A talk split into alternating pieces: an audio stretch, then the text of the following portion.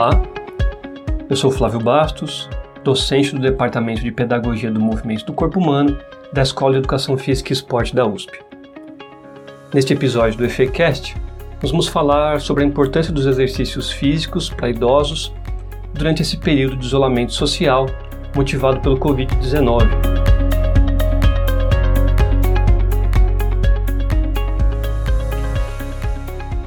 Como sabemos, durante esse período, não somente os idosos devem ficar em isolamento social, mas todos nós que buscamos ajudar a obter aquele achatamento da curva que temos ouvido falar. O que queremos com o isolamento de todas as faixas etárias é que a disseminação do vírus seja lenta o suficiente para que nós tenhamos tempo de preparar nosso sistema de saúde para receber os doentes que necessitarão dos cuidados específicos exigidos pelas complicações da doença, ou seja, para que a gente perca menos vidas. É um esforço que todos temos que fazer para preservar vidas humanas. Isso é o que propõem os maiores e as maiores especialistas em epidemiologia do mundo. E por isso nós seguimos essa recomendação, que não está restrita à população de idosos, embora eles sejam uma população de risco. Com relação aos idosos especificamente, o isolamento social pode afetar uma variável ligada ao controle emocional, que nós podemos chamar de sensação de controle. A restrição da mobilidade a que estamos sujeitos pode levar alguns idosos, mas não somente a eles, a uma percepção de que eles estão sendo impedidos de guiar as próprias vidas, de afetar o ambiente ao seu redor, de determinar o que se passa com eles mesmos. Essa sensação de controle é fundamental para todos nós, não só para os idosos. Contudo, nesse momento, eu tenho visto vídeos de pessoas zombando de pessoas mais velhas que procuram sair de casa de formas perigosas, como é o caso de saltar muros, ou até que acabam, numa expressão desesperada dessa perda de sensação de controle, xingando um familiar, por exemplo. Eu não sou psicólogo, e isso é importantíssimo deixar claro, mas a minha recomendação em relação a essas atitudes dos idosos é que se faz necessário nos colocarmos à disposição para ouvi-los, mas honestamente, de verdade, e não fazendo de conta. Não se trata de ouvi-los falar enquanto buscamos a próxima foto no Instagram ou o próximo impropério no Twitter. A ideia é estarmos próximos para ouvi-los com sinceridade, pois essas atitudes dos idosos podem ser uma forma de expressar um sofrimento em razão dessa sensação de controle que é perdida. Outra questão importante para se pensar é por que tanto se recomenda que nos mantenhamos fisicamente ativos. Especificamente, porque é fundamental que os idosos se mantenham ativos? Porque o nosso corpo é bastante inteligente e de tudo que nós não usamos, ele tende a se desfazer, para não gastar energia, energia com aquilo que já não tem função. Alguns autores, por exemplo, comparam a perda de massa óssea quando ficamos acamados, ou seja, um alto nível de inatividade física, com pessoas que passaram algum tempo no espaço, sem efeito de gravidade.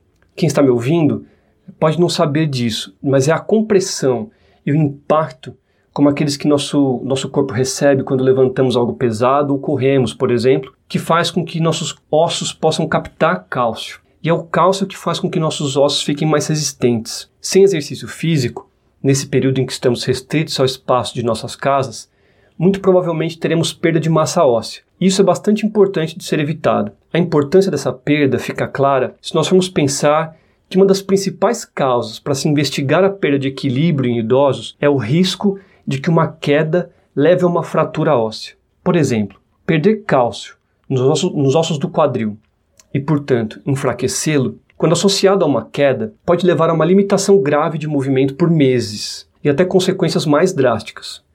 Dessa forma, exercícios físicos durante esse período em casa é fundamental para manter a estrutura óssea em dia e evitar consequências mais graves de uma queda acidental. Outra coisa que a falta de exercício físico também pode fazer com os idosos durante esse período de isolamento é levar à perda de massa muscular. Para visualizar o impacto da inatividade física sobre os músculos, basta pensar em qualquer pessoa que ficou imobilizada com gesso, por exemplo, e precisou ficar sem utilizar um grupamento muscular por algum tempo.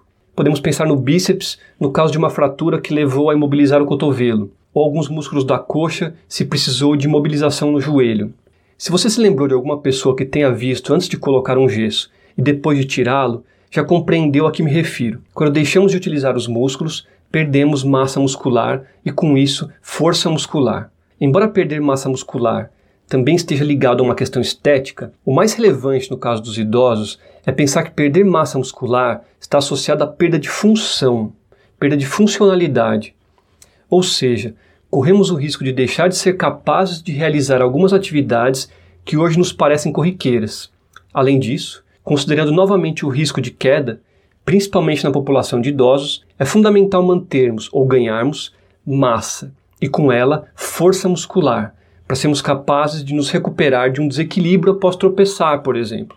Outra capacidade que se perde com o desuso é a flexibilidade. Ela é fundamental para que tenhamos maiores possibilidades de movimento, para que tenhamos maior amplitude de movimento, tenhamos uma maior gama de possibilidades de movimento para realizar uma mesma ação.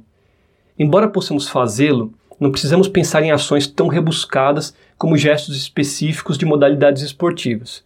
Mas podemos pensar em coisas simples, como alcançar um pouco mais alto numa, numa prateleira de mercado ou abaixar para poder limpar sob a cama.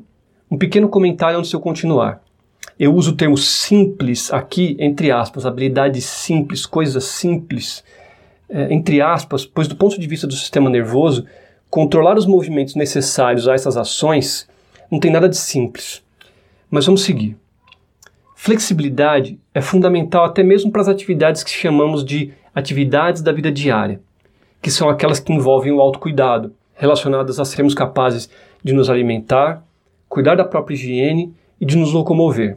Idosos que não se mantiverem ativos durante esse período de isolamento perderão também capacidade aeróbia, vão se sentir mais cansados ao retornarem às suas atividades normais. Quando voltarem a subir escadas e a brincar com seus netos, por exemplo, vão demorar mais tempo para se recuperar após algum esforço que antes lhes parecia mais fácil. Embora eu tenha falado, até agora, somente da perda de capacidades físicas, há estudos indicando a perda de capacidade de realizar habilidades motoras. O que, que eu quero dizer com isso? É, para dar um exemplo, um estudo em particular, de um estudo em particular. Esse estudo solicitou que idosos praticassem malabares com três bolinhas é, por três meses, todos os dias, e fizessem um registro num diário para que não precisassem ir todos os dias ao laboratório. Eles tiveram o cérebro escaneado por ressonância magnética antes de iniciar o protocolo, após três meses de prática e três meses após permanecerem sem praticar os malabares, sem praticar com as três bolinhas. Após os três meses de prática, houve ganho de massa cinzenta em algumas estruturas subcorticais. Especificamente, houve ganhos de conexões celulares e de corpos celulares em regiões que estão associadas à coordenação olho-mão. Após três meses sem prática, no entanto, eles, os autores utilizam, as pesquisas utilizam esse período sem prática é, como um período para verificar se aquilo que havia sido adquirido com a prática ainda permanece, ou seja, uma espécie de teste de retenção. Então, aquilo que havia sido adquirido, se aquilo foi retido. Então, após três meses sem prática, observou-se que eles perderam aqueles, ganho, aqueles ganhos de massa cinzenta. Dessa forma, mesmo habilidades motoras podem ser perdidas nos idosos que permanecerem inativos durante esse período de isolamento social. Ou seja, pratiquem para que possam manter as habilidades de que gostam. Alguns idosos podem argumentar que não têm vontade de realizar exercícios físicos dentro de casa, nesse período é, em que estamos em isolamento social. Nesse caso, é fundamental lembrar-se que mover-se dá muito prazer. Não fosse assim, não estaríamos todos ansiosos pelo momento em que poderemos voltar a realizar as nossas atividades fora de casa. O exercício físico, como obrigação, pelo medo de perder essas capacidades todas que eu falei anteriormente, pode ser uma péssima forma de motivar algumas pessoas à prática de exercícios. Para algumas pessoas, o melhor é ajudá-las a identificar o que lhes dá prazer quando pensam em seus corpos em movimento. Movimentar, movimentar-se traz uma série de sensações muito agradáveis, o próprio calor produzido pelo exercício gera a sensação de bem-estar.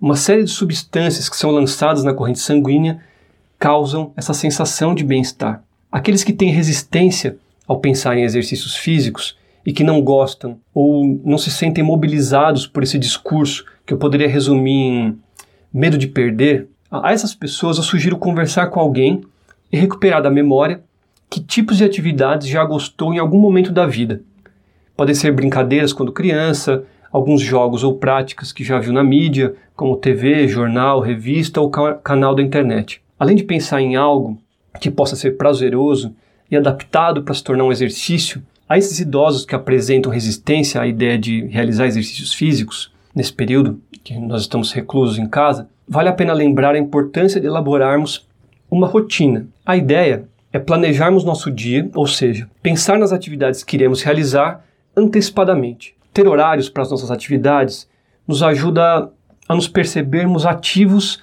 ainda que estejamos em casa.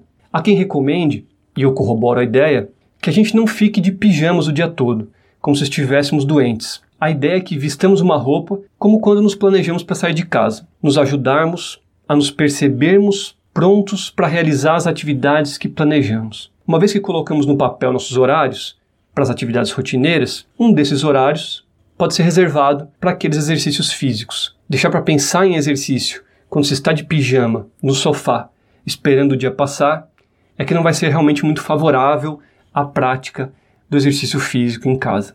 Era isso que eu tinha para esse episódio do EFECast. Cuidem-se a si mesmos e aos seus, fiquemos em casa, cuidando assim uns dos outros. Um forte abraço no momento virtual e seguro e até a próxima.